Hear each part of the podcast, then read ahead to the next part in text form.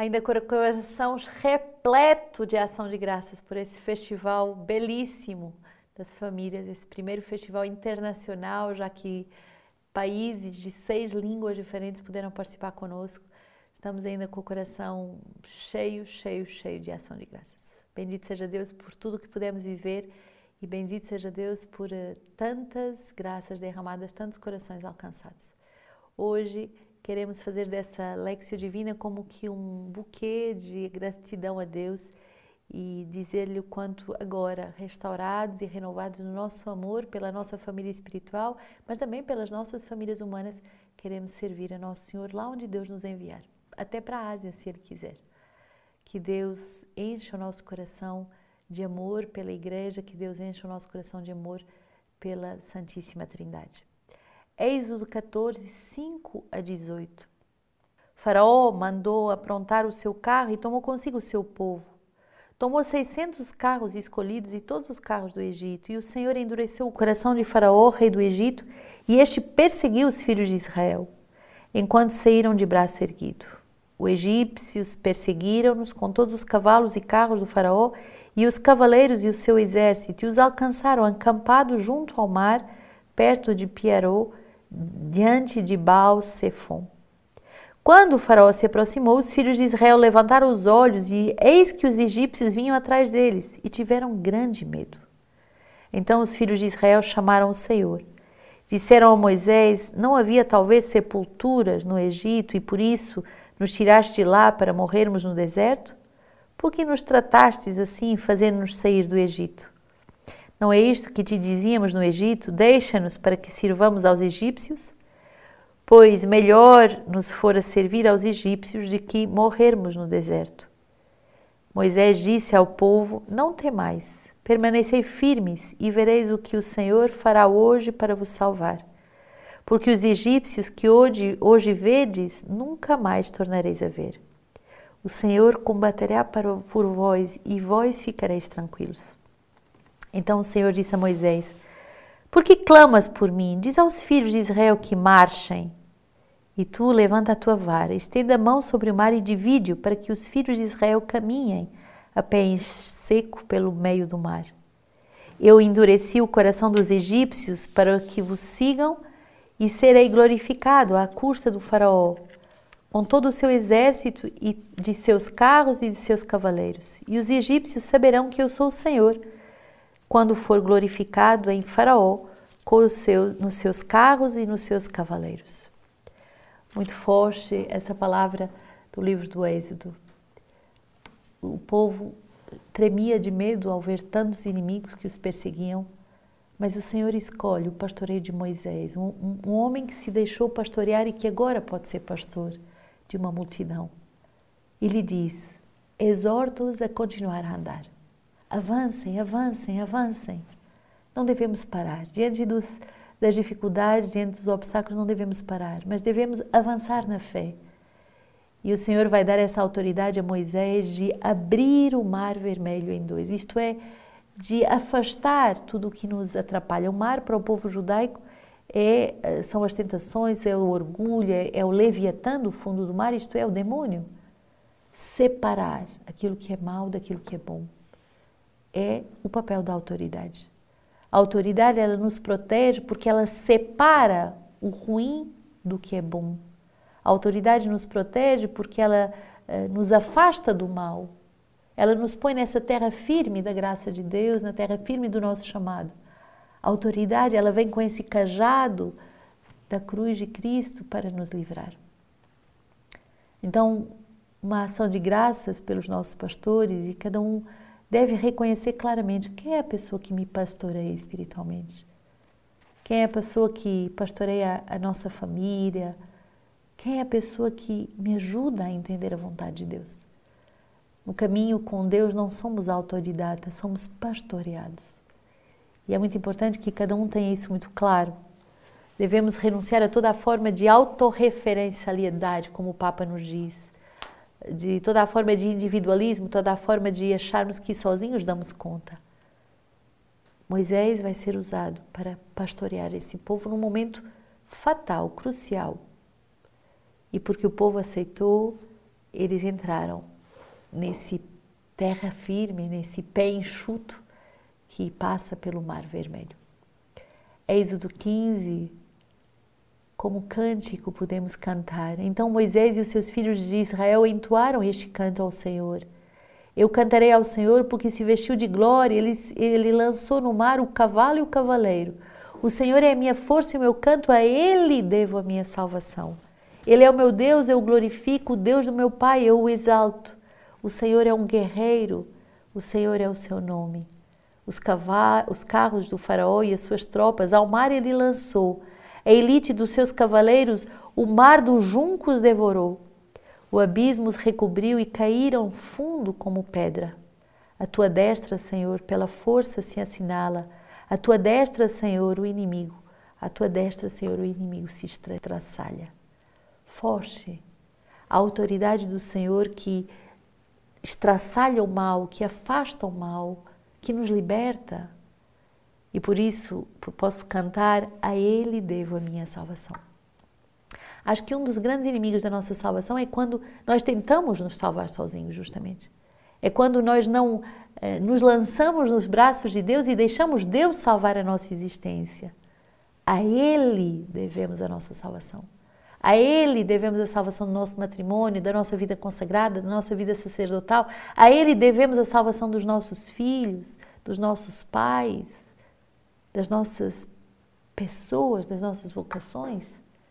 A Ele devemos a nossa salvação. Mateus 12, 38, 42, esse evangelho tão profundo. Mestre, queremos ver um sinal feito por ti. Jesus replicou: Uma geração má e adúltera busca um sinal, mas nenhum outro sinal lhe será dado, exceto o sinal do profeta Jonas. Pois, como Jonas esteve no ventre do monstro marinho durante três dias e três noites, assim ficará o filho do homem três dias e três noites no seio da terra. Os habitantes de Nínive se levantarão no julgamento juntamente com esta geração e a condenarão, porque eles se converterão pela pregação de Jonas. Mas aqui está algo mais do que Jonas. A rainha do sul se levantará no julgamento juntamente com esta geração e a condenará, porque veio dos confins da terra para ouvir a sabedoria de Salomão. Mas aqui está algo mais do que Salomão. O povo quer um sinal, nós queremos um sinal. Quantas vezes precisamos de sinais para dizer, Senhor, mostra-me se é essa ou aquela decisão que devo tomar? E o Senhor nos dá um sinal muito forte: morte e ressurreição. O sinal do tempo. O tempo para morrermos, o tempo para ressuscitarmos. O tempo do amadurecimento. O Senhor nos dá um sinal. E muitas vezes nas nossas vidas apressadas queremos saber tudo logo e uma vocação ela não se revela toda de vez.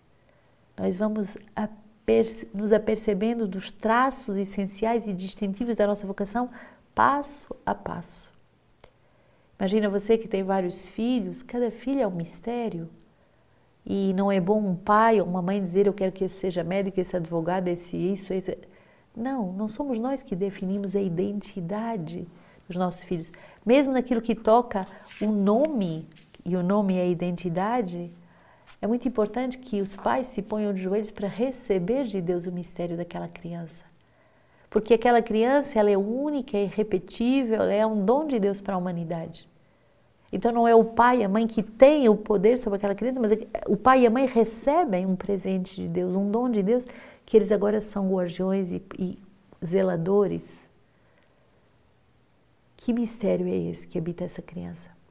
Mas esse mistério é como uma semente que vai desabrochando, desabrochando, desabrochando até se tornar uma grande árvore que dá frutos. E aí sim podemos ver a plenitude da revelação desse mistério. Um só coração, uma só esperança na caridade, na santa alegria, é aquilo que Santo Inácio de Antioquia, bispo e mártir do primeiro século, vai nos ensinar. Contemplando na fé e amando nas pessoas acima mencionadas toda a comunidade, eu vos exorto a empregardes todo o empenho em fazer tudo na concórdia de Deus, sob a presidência do bispo em lugar de Deus e dos presbíteros em lugar do senado apostólico, bem como dos diáconos, meus caríssimos. A eles, com efeito, foi confiado o ministério de Jesus Cristo, que antes dos séculos era com o Pai e apareceu no fim dos tempos. Todos, então, recebida a mesma vida divina, respeitai-vos mutuamente e ninguém considere o próprio segundo a carne, mas amai-vos sempre uns aos outros em Jesus Cristo. Nada haja em vós que vos possa separar. Uni-vos ao bispo e aos que presidem, como uma figura e demonstração da imortalidade. Da mesma forma que sem o Pai unido a Ele, o Senhor nada fez por si, nem pelos apóstolos, assim também vós, sem o bispo e os presbíteros, nada executeis. Também não tenteis fazer passar por coisa boa o que se fizerem separado. Reunindo-vos, porém, seja um só, uma só oração, uma só súplica, um só modo de pensar, uma só esperança na caridade, na santa alegria, pois um só é Jesus Cristo, mais excelente do que tudo. Acorrei todos como a um só templo de Deus, como a um só altar, a um só Jesus Cristo, que proveio de um só Pai com ele só esteve e aí ele voltou. Não vos deixeis seduzir por doutrinas estranhas e velhas e inúteis fábulas. Se ainda vivemos de acordo com a lei judaica, confessamos não ter ainda recebido a graça, pois os santos profetas já viveram em conformidade com Jesus Cristo. Por este motivo, inspirados por sua graça, sofreram perseguição, a fim de incutir certeza nos incrédulos de que há um só Deus, que se manifestou por Jesus Cristo, seu Filho, seu Verbo brotado do silêncio, que em tudo agradou àquele que o enviara. Há quem negue a ressurreição de Cristo. Como isto é possível, se por ela recebemos o mistério da fé e por sua causa nos constituímos discípulos de Cristo, nosso único doutor? Se, pois, os que vivem sob a antiga economia chegam à nova esperança, e assim não mais respeitam o sábado, porém o domingo, no qual vossa vida ressurgiu por Cristo e sua morte, como poderemos viver sem Ele, a quem os profetas esperam como mestre e de quem já eram discípulos pelo Espírito? Por esta razão, ao vir aquele a quem esperavam com justiça, foram ressuscitados dos mortos. Somos chamados a viver em unidade, somos chamados a viver com um só coração e uma só alma. Somos chamados a formar família espiritual, a obedecer aos nossos apóstolos, ao Papa, aos cardeais, aos bispos. Somos chamados a viver como um corpo organizado de forma orgânica. E uma família, verdadeiramente, ela se desarticula se não vive essa unidade. Hoje o Papa vai nos ensinar no número 291 que a igreja deve cuidar dos seus filhos mais frágeis. A igreja sempre tem um olhar de predileção no sentido de cuidado, de maior zelo com aqueles que mais sofrem, com aqueles que são mais frágeis. E o Papa, nesse capítulo oitavo, ele diz que somos chamados a acompanhar, discernir e integrar a fragilidade. Temos tendência a ser moralistas, duros, rígidos, a querer receitas, mas o caminho do acompanhamento, caso a caso, é um caminho de muita santidade e muita maturidade. A igreja deve acompanhar com atenção e solicitude os filhos mais frágeis, marcados pelo amor ferido e extraviado dando-lhes de novo confiança e esperança, como a luz do farol de um porto ou de uma tocha acesa no meio do povo para iluminar aqueles que perderam a rota ou que estão no meio da tempestade. Não esqueçamos que muitas vezes o trabalho da igreja é semelhante ao de um hospital de campanha. Muito impressionante ver eh, o Papa que nos diz o quanto a igreja deve ser essa filha do Pai que ajuda a gerar outros filhos do Pai. A igreja deve ser como esse farol no meio das trevas e que ajuda as pessoas a chegar ao porto seguro.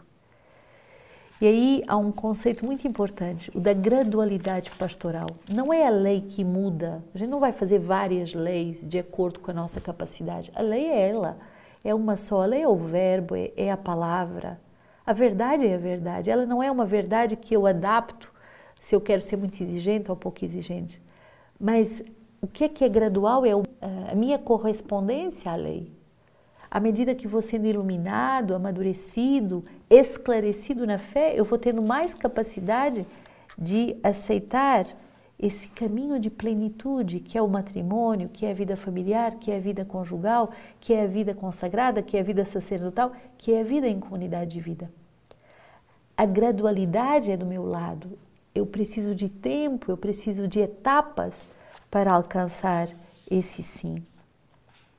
E o Papa nos ensina a não condenar, mas a entrarmos num discernimento caso a caso. É tão diferente uma mãe que ficou viúva e que hoje está sozinha com seus filhos porque ficou viúva, mas que se guarda por amor ao seu esposo e para, por amor aos seus filhos. É tão diferente uma outra situação de uma mãe ou um pai que foram vítimas de violência e que por causa disso se separam não julgarmos de forma global, mas acompanharmos e a cada situação semear a palavra, porque a palavra é que vai nos convidar a uma verdadeira conversão. A palavra é que vai nos dar o gosto, uh, o desejo uh, de avançar. E o Papa é muito claro quando ele diz no 298: não há receita simples. Seria ser muito simplista ou simplório querer receitas prontas, querer receitas simples. Mas devemos aceitar, nos pôr de joelhos e buscar em Deus aquilo que Deus quer. Última palavra de Gisele Martin, esse caminho da via, da pequena via da infância e também autoridade espiritual. Os pais são chamados a ter autoridade porque Deus quer lhes dar autoridade. E um pai e uma mãe que tem uma justa autoridade espiritual sobre a sua família, avós que têm uma justa autoridade sobre a sua família, são pais e avós que estruturam os seus netos e os seus filhos. São pais e avós que dão limites e se tornam o rosto de Deus naquela casa. Se considerarmos a relação entre Teresa e o pai e dando talvez de, demasiada proeminência à figura paterna, que de fato dominou absolutamente a cena depois da morte da mãe, von Balthasar, que é um grande teólogo, escreve: o centro da família é o pai. A pessoa tão humanamente venerada, amada e quase idolatrada que para Teresa representa imediatamente a união, nunca enfraquecida da autoridade e do amor. Na sua relação com o Pai, que ela nunca temeu, nem por um só momento, aprende de que a obediência e o amor estão indissoluvelmente unidos, sendo até uma mesma coisa. Na autoridade do Pai, Teresa aprende o que é a autoridade do bom Deus. Forte. Na autoridade do Pai, Teresa aprende o que é a autoridade do bom Deus. De resto, embora o pai soubesse usar a sua autoridade, também sabia ser humilde e obediente. E é o que se depreende das cartas em que, longe de Lisieux, agradece às filhas. É bonito perceber que ele é presente, ele é autoridade e, ao mesmo tempo, o pai se faz discreto. Ele uh, diz assim: Faz como quiseres. Se receberes cartas para mim, abre-as e, se quiseres, põe-as de lado. E Luiz, ele tem um, um, um, um desejo permanente de entender o que seria bom para cada uma das suas filhas. Ele quer uh, encontrar essa qualidade do amor, e agora que é viúvo, e é a qualidade do amor que vai justamente ser decisiva para a maturidade humana e cristã das filhas, que bem depressa vão compreender a vaidade, a superficialidade desse mundo que passa e bem depressa vão se centrar na eternidade. O ambiente propício ao amadurecimento, o ambiente equilibrado de amor, torna personalidades maduras, autênticas, capazes de decisões eternas.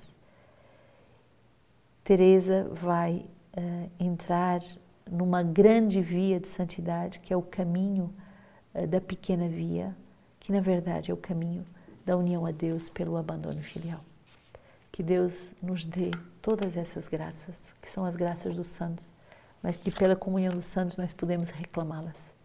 E que Ele resuma agora, como num grande buquê de graças, tudo o que recebemos ao longo desses eh, belíssimos dias de Festival das Famílias. Que Deus nos abençoe e nos guarde, unidos como família espiritual, a serviço das famílias do mundo inteiro.